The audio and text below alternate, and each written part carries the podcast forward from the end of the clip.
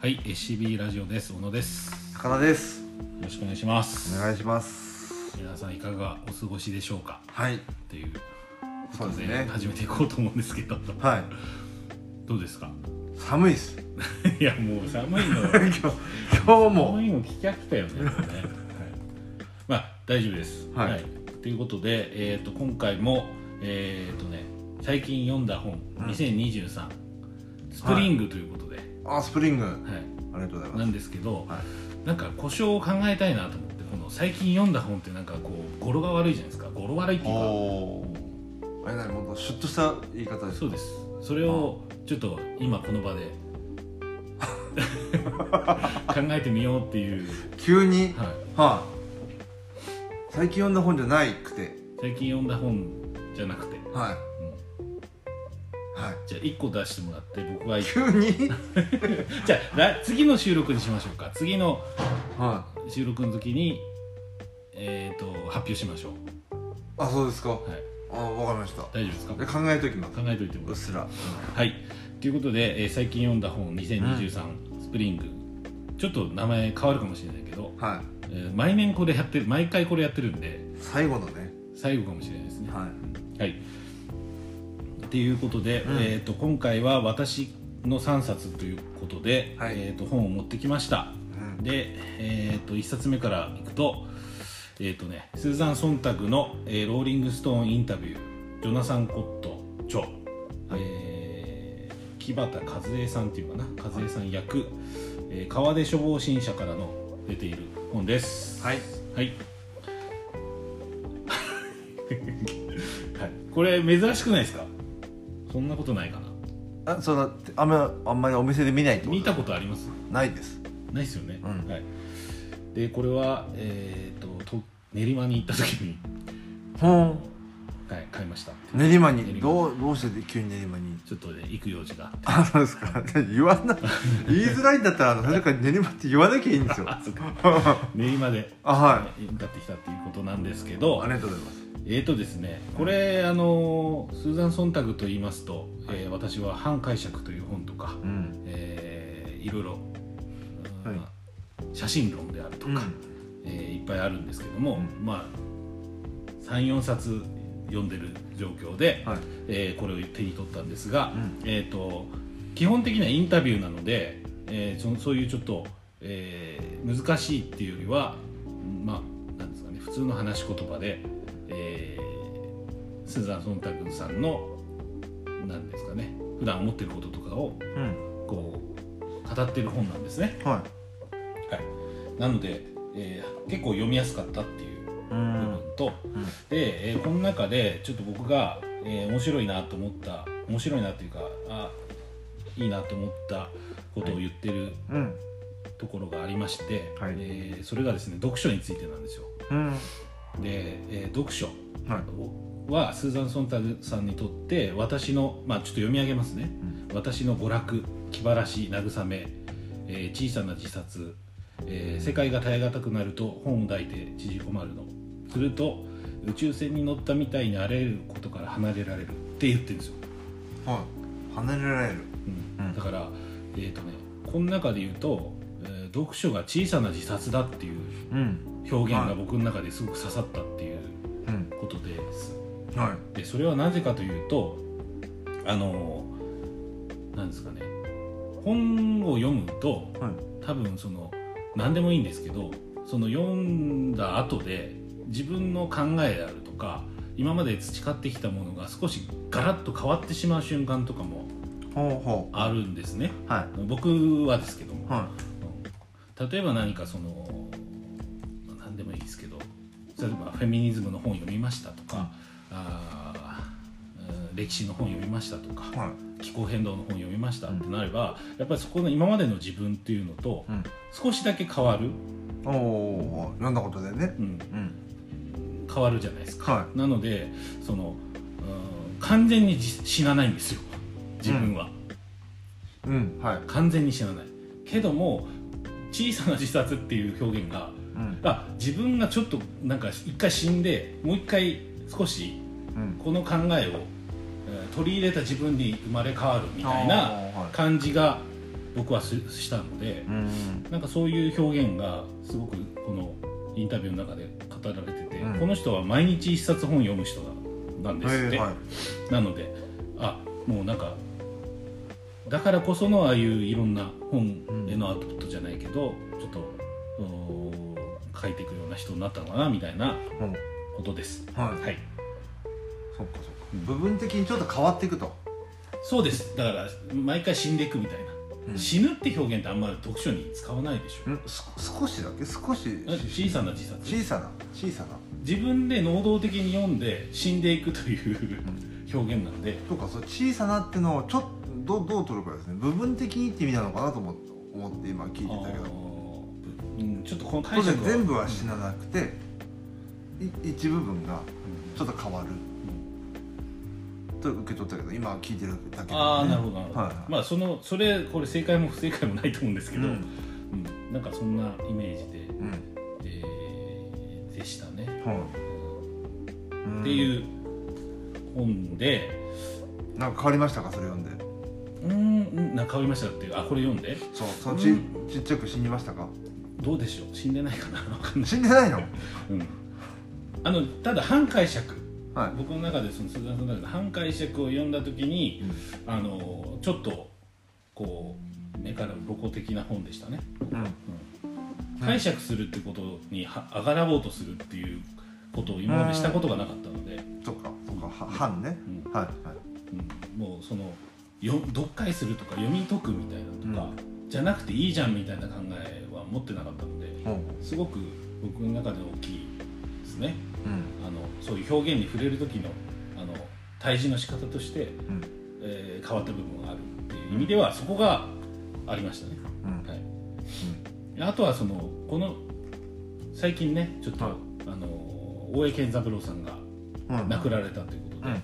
あのスーザン・ソンタグさん関連でいくと,、ん。えー、と往復書簡みたいなのやってるの知ってます？朝日新聞でうん。やってたんですよ生前。うん。もう亡くなられたんですけど、スーザン・ソンタグさんも。うん。でそこでまあこれ余談なんですけど、まあえっ、とユーゴスラビアあのコソボ紛争ってはい。覚えてます、うん。コソボ紛争があった時に、うん。えっ、と簡単に言うとスーザン・ソンタグさんは、うん。えー、と NATO 軍はい。の空爆を支持した。っほうほう。ほてことに対して大江健三郎さんがうう、ん。いや違うそれは違うんじゃないかって言って、うん。えーそれをまたスーザン・ソンタグさんがあの返したみたいうんなあことがありました、うん。うん。であのそこれってすごく NATO 軍の話でいくと、今のそのウクライナ戦争おにもすごく絡んできてるというか同じような問題うん。でそもそもでもコソボっていうのは要は民族があれだったんですよイスラム教のアルバニア人っていうのかな、はい。がずっと住んでてアルバニア系の人が住んでて、そこのにセえーユーゴスラビアが統合されてたんですけども、うん。そこをこう迫害するみたいなことが行われた時にその NATO 軍が介入して人道的介入と言われたはあ。でそれをスーザン・スンダルさんがあの、言い方間違ってるかもしれないけど正義っていうかね、はいある程度必要な武力行使なんだみたいなことを言ったっていうことがあって、うん。えーそれが間違ってるって大江健三郎さんが言ったっていう最近のちょっとうんうん。話題じゃないけど、うん。あったので思いましたっていう、うん。これはちょっと壮大なテーマなんで、そうですね。ポッドキャストで話せる話じゃないかもしれないんですけども、これに関してよよくちょっと背景をねもうちょい掴んでからですね。うん、喋るとしたら。だからミロシェビッチ政権っていうのがあってそこが、まあ、要はせあのアルバニア人に対して民族的弾圧うん。あとは追放って言ってすごい寒いところに何万人もうん。難民にさせちゃうとかってやっててそれはまずいだろうってことで、民族浄化だみたいなことになってユ NATO 軍が入った経緯でコソボ紛争がそれで終わったっていうのがあったんですよ、うんただそのへ正義の戦争なんてものがあるのかっていうそのすごくあのこの場で白黒つけられないような話うん。ではあると思います、うん。はい。でも最近亡くなった大江健三郎とのそういうこうやり取りもあった。そうですそうです。スーザン・ソンタグと。まとめに入りました。ね、いやいやそういう引用でした。そういう引用でしたね。うん、はい。そうですね。ははい、いなるほど。うん、でまあ小さく自殺したと。違 うはい。はい。はまあいいや。はい。そういうことでこれあの良かったですね。い一冊目。ちあちなみにあれですか？高田さんにとって読書とはっていう。のも一応聞いておきますか？あの今ソンタグさんの読書とはで僕は感銘受けたんではい。そしてまずは小野にとってのじゃないですか？いや僕にとってはあのね自殺とまでは思ってなかったけど近いなって思いました。うーんその今までの自分じゃなくなるみたいなはい。側面ですね。うん。だまあそうだね。だ本だけに限らないですそれは。映画とかでも。映画とか、まあ、音楽っていうのはまあちょっとまた耳の快快楽みたいのがあるのでちょっと違うんですけど要は詩の世界だけではないので、うん。なん。死ぬというところまでは考えたことないかなかったですね。ちょっと変わるっていうふうには思ってたけど、ふ増えるし変わる？変わりますね増えるっていうよりはね、うんうんうん、変わる。だ変わる。生まれ変わるまで大げさにはちょっと言えないけど、はい、少し変化しますよね、少し変化する。はい。強固な自我が。そそんな強固な自我じゃないです。あ本当ですか？はい、すごい柔らかい。柔らかさあんま感じたことないけど、本当にね。うんそううなんですよ、んそうなんですよ。なるほど。はい、まあそこら辺もね、うん。あのまたこのポッドキャストとかでも話出てくるかもしれないしはい。あの読書についてはずっとしているので、うん。はい、面白かった本です。とはいいうことで1冊目でした、はい。えーで2冊目がですね、うん。えーっとね独裁者独裁噛みましたね、はい。独裁者のデザイン、はえー松田幸正さんで、はい。えー川出文庫から最近出ました。最近でもないのかな？半年前ぐらいかな？出ましたっていう本で、えーこの本は面白かったです。はいちょっとどんな風にっていうのをちょっと。でえーっ、とね、これね実は、えーっと「レッド」っていう本もあるんですよ、うんうえーっとナチスのデザインを論じた「レッド」っていう本とあとは左右者かなんかで左右者かな。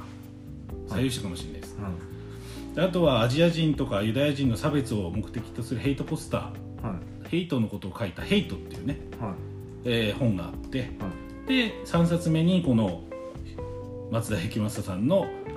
えー評論三部作って形でこの「独裁者のデザイン」っていうのが、えー刊行になったってうん。いうことでで今までどっちかというとそのデザインデザイン本っていうのにうん。こういうちょっと政治的なものを絡めて、えー語られた本っていうのをちょっと僕は読んだことなくて、はで実際その松田幸正さんも言ってたんですけどもデザインっていうのは思考性がないと、はい。うん。デザインにその善悪がない。みたいな、はい。うんなんなんですかね、うん。どっちにもなりうるってはい話、はい。うん。その倫理観に照らし合わせた時にデザインに、えーなんだろう。うん。正義の正義のはまとってないじゃないですか別に。デザインそのものは、うんだからあそういう発想もあるなと思って。で今回そのこの本では、えっとヒトラームッソリーニスターリン毛沢東っていう4人をうん。ちょっとなんかピックアップして、えっとその人たちがプロパガンダにどういうデザインを使ったかうん。みたいなことがずっと書いてあるはい。ものです。うん。だから面白いんですよ。あの建築とかあとはあの、ハーケンクロイツっていうあのはい鍵十字はであるとかあとはそのあれです。プロパガンダ映いはいでした。ああそれもデザインとして？画まあそうですね。はあの要は、まあ、ヒトラーがどんだけ偉大かみたいなものを、いはい。おあとはドイツ国民、えー国粋主義的にその、えードイツ国民ってのはすごいんだみたいなものをプロパガンダ映画にするために映画っていうアプローチが使われて、はい。その中でもデザインされてるわけですよね。あ中身がね。そうそうそう。なんか「意志の勝利」っていうなんか女性監督のなんだっけなリーフェンシュタールさんっていう人が、えーそのプロパプロパガンダ映画を作った。うん。ということがあってあそっか。この要はファシズムとかにデザインってすごく流用されたんだっていうことをが分かったっていう、うん それが面白かったですね。そうやっぱり一個一個の解説はなるほどねっていう感じなんですね。鍵十字はこういうことでしたよ。こういうことでしたよっていうのはないけどなんでそういう意図を持って、うん。えー、とデザインしたんだろうとかそういうのがあったかな、あと何ですかね。その具体例で言った方がいいんですか？はい。うんとね例えばポスターとかで、えっ、と遠く望む遠望っていうかな？は遠望するい視線っていうのがあると。はい。で要は独裁者がこうよくポスターですごく遠くを見てるみたいなは独裁者っていうかその選挙ポスターとかもそうかもしれないけど。いうんまあ、まあ、選挙ポスター結構こっち見てにっこり笑ってますよね。あそうかそうか。はい。なんかもう遠くを見ているみたいな。軍隊募集みたいなやつでしょうね。軍隊もちょっと斜め右上とか見てるやつ。そうですそうです、はいそういうのはなんかあのやり抜く意志っていうか未来を見据えてるみたいなうん。意味合いがあるみたいな。おおだからあこの人についていけば未来あるんだって思われるみたいな。意志意図があるみたいですね。あんまりこう見てる側をバチッと見てはいないんです。もう遠くの国の行く末までも私はもう分かってるぜみたいなは感じで見せ見見させることができるみたいいあーあーでもそうかもしれないですね。な そうです、あうん、うん。ていうかそうそういうのがこあんまりこっち見てないですよね。うこっち見てないです、ううん、んどっか見てますよね。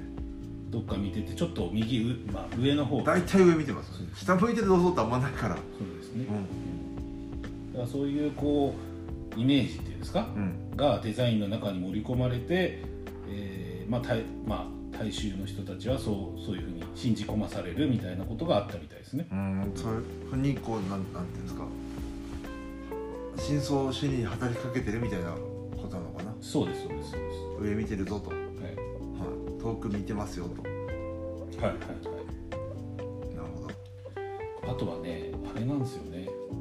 えっ、とこれ本まあ本のポッドキャストなんで、はいえっ、と本を燃やしちゃうっていうのを結構やってたんですね。あのはい。まあ歌詞451みたいな、はい。あれは多分それのそうだね。それを描いた。描いた話だと思うんですけど、はい。あの結構ビブリオコーストっていうちょっと僕もこの名前を初めて知ったんですけど噴書ってやつ噴書ってやつですね、うん。ビブリオコーストを、えーやっぱり為政者っていうかその独裁者うん。になったら必ずする。うん。だから本っていうものが持っている力うん要は人のことを変えてしまうような力さっきの小さな自殺じゃないですけど、変ええー、と持っているっていうのをもう独裁者は分かっててうん。そこを根絶やしにするっていうのが下手げに学ばせない。そうですそうです。はだからもうそれだけで大大衆っていうか一人の民衆でもいいんですけど、うん。が力を持ってしまうんですよね。いうん学んでし一冊のまうとね。本によって、うん。うん。知ってしまうとね。なんで紛争を多忙に漏れずというかこのみんなやったみたいですね、うん。うん持ってこいと。燃燃やせと。燃やせてこう燃やしてる写真でとかねか隠してたら罰罰せられるみたいな。そうです。うこういう感じで。んあんでしょうねでもね。マルクスの本を燃やしたりとか、うんうん、そういうしてるみたいですねドイツなんかは、そんだけのパワーがあるものと、まあ、理解されていて燃やされるってことそうですそうです、えー、と僕のあの知ってる話だとあのビートルズ？はビートルズのあのジョン・レノンの発言って知ってます？い。ジョン・レノンの発言って知ってますってどういうことですか？同じようなことで1966年これも書いてあるんだけど66年に、えー、とビートルズはキリストより人気あるって言ってうん今でいう炎上みたいのしてうんうんアメリカの南部とか敬虔なクリスチャンの人が多いので、うん。ビートルズのレコードがめっちゃあの燃やされたっていうおのとかもあった。おのを書いてあるんですねここにも。まあ。紛争的な感じなんですかね、まあ。違う思想っていうか。てかこの人の言うことは聞きたくないとか、この人たちからメッセージをもう受け取るもんかっていう強い意思表示として燃やすことはあるよね、うん、ありますね、はい。うん。うん。よく国同士で燃えた時とかねああそのあのとこ国旗焼いたりさうんな。んか電化製品壊したりするじゃないですか。あーあーそうね。そうね。あの日本製何のね。意味があるんだろうなと思いますけどなんかビールジャバジャバジャバって失礼するじゃない？うんあそっか。するか。そうね。意味が何の意味があるんだろうと思いますけど買ってんだから売り上げに貢献してるよなって思っちゃうんですけど。うん。なあれでしょだからね。レコード燃やすって。そうです。だから、まあ、燃やされるってことはそれだけ人々の魅了してしまうというか、まあ。もしかしたらそうかもって思う人も出てきてしまうというね。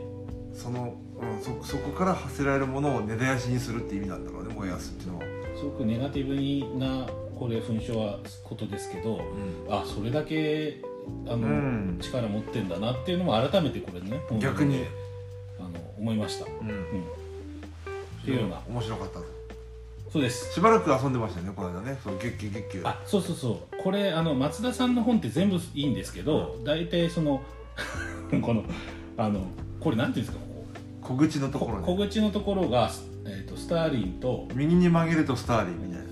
そうです。左に曲げるととヒトラーみたいヒトラーみたいなあの造本としても面白いという。なすごいずっとやってましたからね。そうそうそう。やってましたんで これはいいですよ。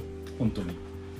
あの面白いと思います本当にあのただの歴史の本っていうよりもデザインが入ってるんで、うん。デザインっていう観点から見た、えー独裁者なんでうん。そういう本ってないなと思ったので面白かったって三部作みたいな位置づけなんですねこれそう調べるとそうなんですよ「ヘイト」と「レッド」っていうので、うん。それ、えーレッド」と「ヘイト」は読んだことないんでちょっと「ヘイト」は読んでみたいなと。うん。レッドはちょっとヒトラーなんで近しい部分もあるかもしれないけど。はい。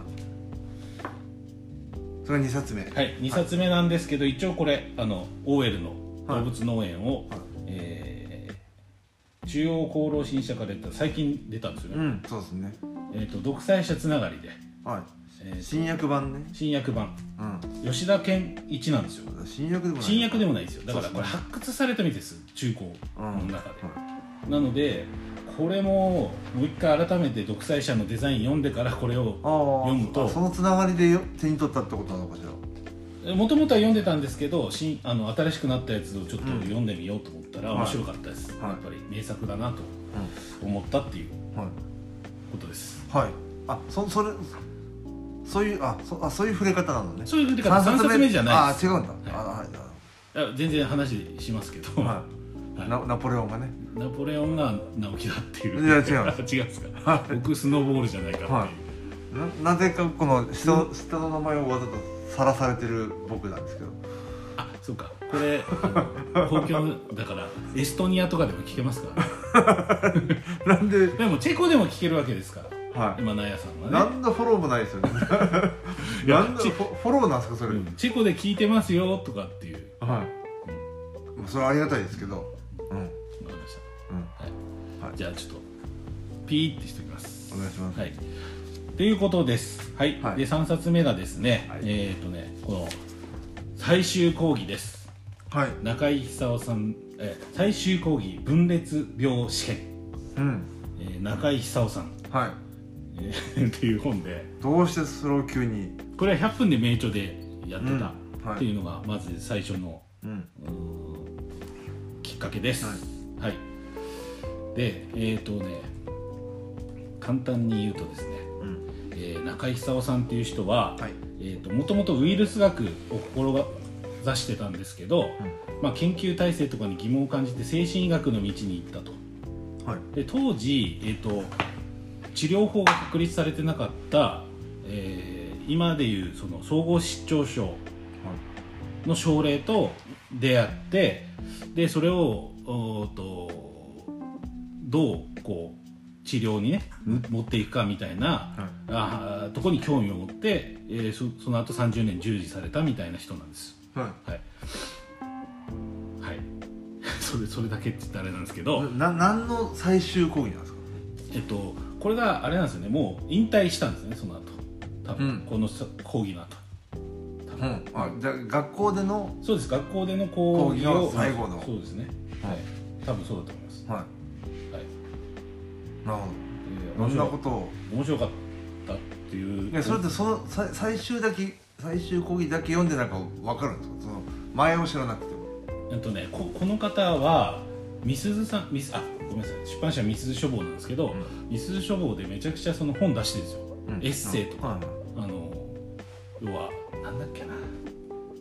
まあ、この総合失調症についての本もいっぱいあるんですけど、はい。それ以外の本ってで100分で名著の中でこれは、えっと、入門編としていいとその方が、うん。紹介者の方が言ってたんで、は手手に取ってみましたっていう本ですね、うん。はい、どなんど何の入門でしょ せ精神あのね、うはえー結局すごくかん、まあ、簡単によく言っちゃうんですけど、いはい。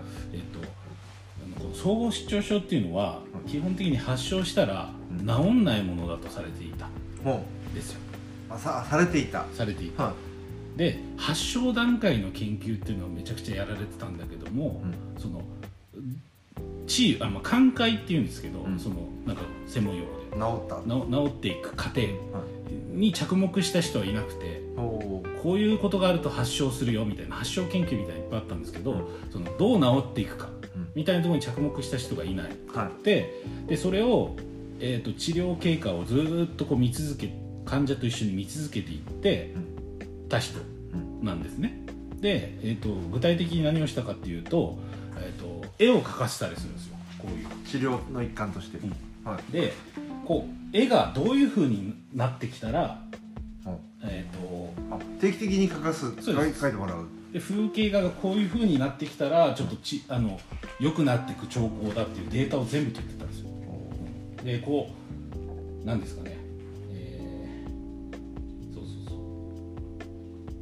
分析はできないんですけどそういう感じ。で、えー、とあとはグラフとかあとはねその総合失調症のけ、まあ、簡単な、えー検査みたいなもので1から9までの数字をバラバラに9まであ9までか。バラバラに全部言ってください 9, 9おおで今どうぞ。え？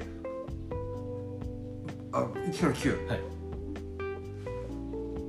六七四二三一八五九。終わった三。あさはい。終わった。十個言っちゃった。いいんですけど、はわかんないですね。そのこの症例がある人ははそれは言えないんですって。1から9までしか。1から順番にしか言えない、ああなるほど。うん。ほう。あさバラバラに言ってくださいって言われても。はい、ほだからそういうふうにその応用が効かないって言ったらあれですけど、うほうなるほど。うん、なんか、うん、そうらしいですよ、うん今十個言っちゃいましたよ。うん、じゃあちょちょっとでわかんないですけど。まあ多分バラバラにいけいいって言えればいいみたいな感じ、うん、そういうそういうこうり臨臨床試験というかそうですそうです。実実験というか、ん。そういうのがあると。あとは夢でこういうの見見るよとか夢でみこういうの見出したら寛解段階ですとか。外国行って夢見ましたからいや知らないけど。外国ご飯食べて食事してた？それ寛解ですね。そうですかありがとうございます。でもあの分かんないですけどそのなんでかな？その今まではどっちかっていうとこういう人が発症したから危ないからずっと病院入れとけばいいよ。隔離すればいいよみたいな、はその治療の仕方というか病、はい。あの医者の関わり方をしてたのが、はいもっと話を聞いたり絵を描かしてたりとか、あずーっとその行動とか夢とかをウォッチし続けることによって、まあ、寄り添い続けたみたいな。うん。で無理やりその医者の方から患者にうん。その何ですかねこうやれああやれっていうのを言っても全然無理なんだと。はもっとその人間本来が持ってる治癒の能力みたいなのを信じて待ち続けるみたいなことをやってうんやるいううんのがあってうんあったんです、はい。なので、えーなんかそういうなんか関わり方って言ったらあれですかね、うん。難しいね。これすごいそういう本なんですよ。うん。でそそそういうことそのものをし知る本なのかな？し知ったしその知った知ったってことですね、はい。だから心はなぜ病むのかとなんでどうやったらそういう人が立ち直あ立ち直っていけるのか。治療困難だってされて終わっていたものをほ立ち直れるんだぜとか、ううん。えーこの中井さんの言葉で心の産毛をすなんだっけな育てるかな、うん。っていう言葉があって、えーなんかちょっとあれじゃないですか。抽象的な言葉だけど、なるほどなみたいな、うん。っていうところですね。ははい。これ良かったです。はいい、はいあとはね世にす世に住むっていう言葉もこの人があって住むは巣を作る住む。はすすすくうみすくうだすくうとは違う。なえっとなんだよ。な妻木木偏木偏に妻ねはい。のはい。世に住むっていうのが大事でだからあの社会復帰しこういう人こういうねちょっと病気をされた方が社会復帰していくときに、やっぱりその世にその住みかを作るみたいなことが大事なんだみたいなことを言ってて、えっ、となんだっけな、いやそちゃんと居場所をちゃんと。そうです。だから働きにだこういう人はもう働きに出さないみたいなことがうん。あ,、あるんだけどちゃんとその居場所を作ってあげることをするとあの復帰、うん。えーの道に筋が立つみたいなことも書かれて、うん。この本じゃないんですけど違う本でそういうことも書かれてたりとかして、あのこれ専門的な知識が欲しいというよりはこういうその人に寄り添ってこういうなんですかね心のが病んでしまった人をどう再生させていくかみたいなことに従事した30年みたいなことではい。いくいくとなんか別にこうあの何その総合失調症のことだけじゃない限らない、うん。えー部分も含む本なんじゃないかなって勝手に思っておるっていう。ただそのり臨床でこんなことしましたっていうだけじゃない、そうです。人との関わりみたいなものうを、ん。あの深く考えていっている感じがして、うん。そこそこでよりこうあれなんですそうそうそう。いいなと。この本でもあんまあれですかね。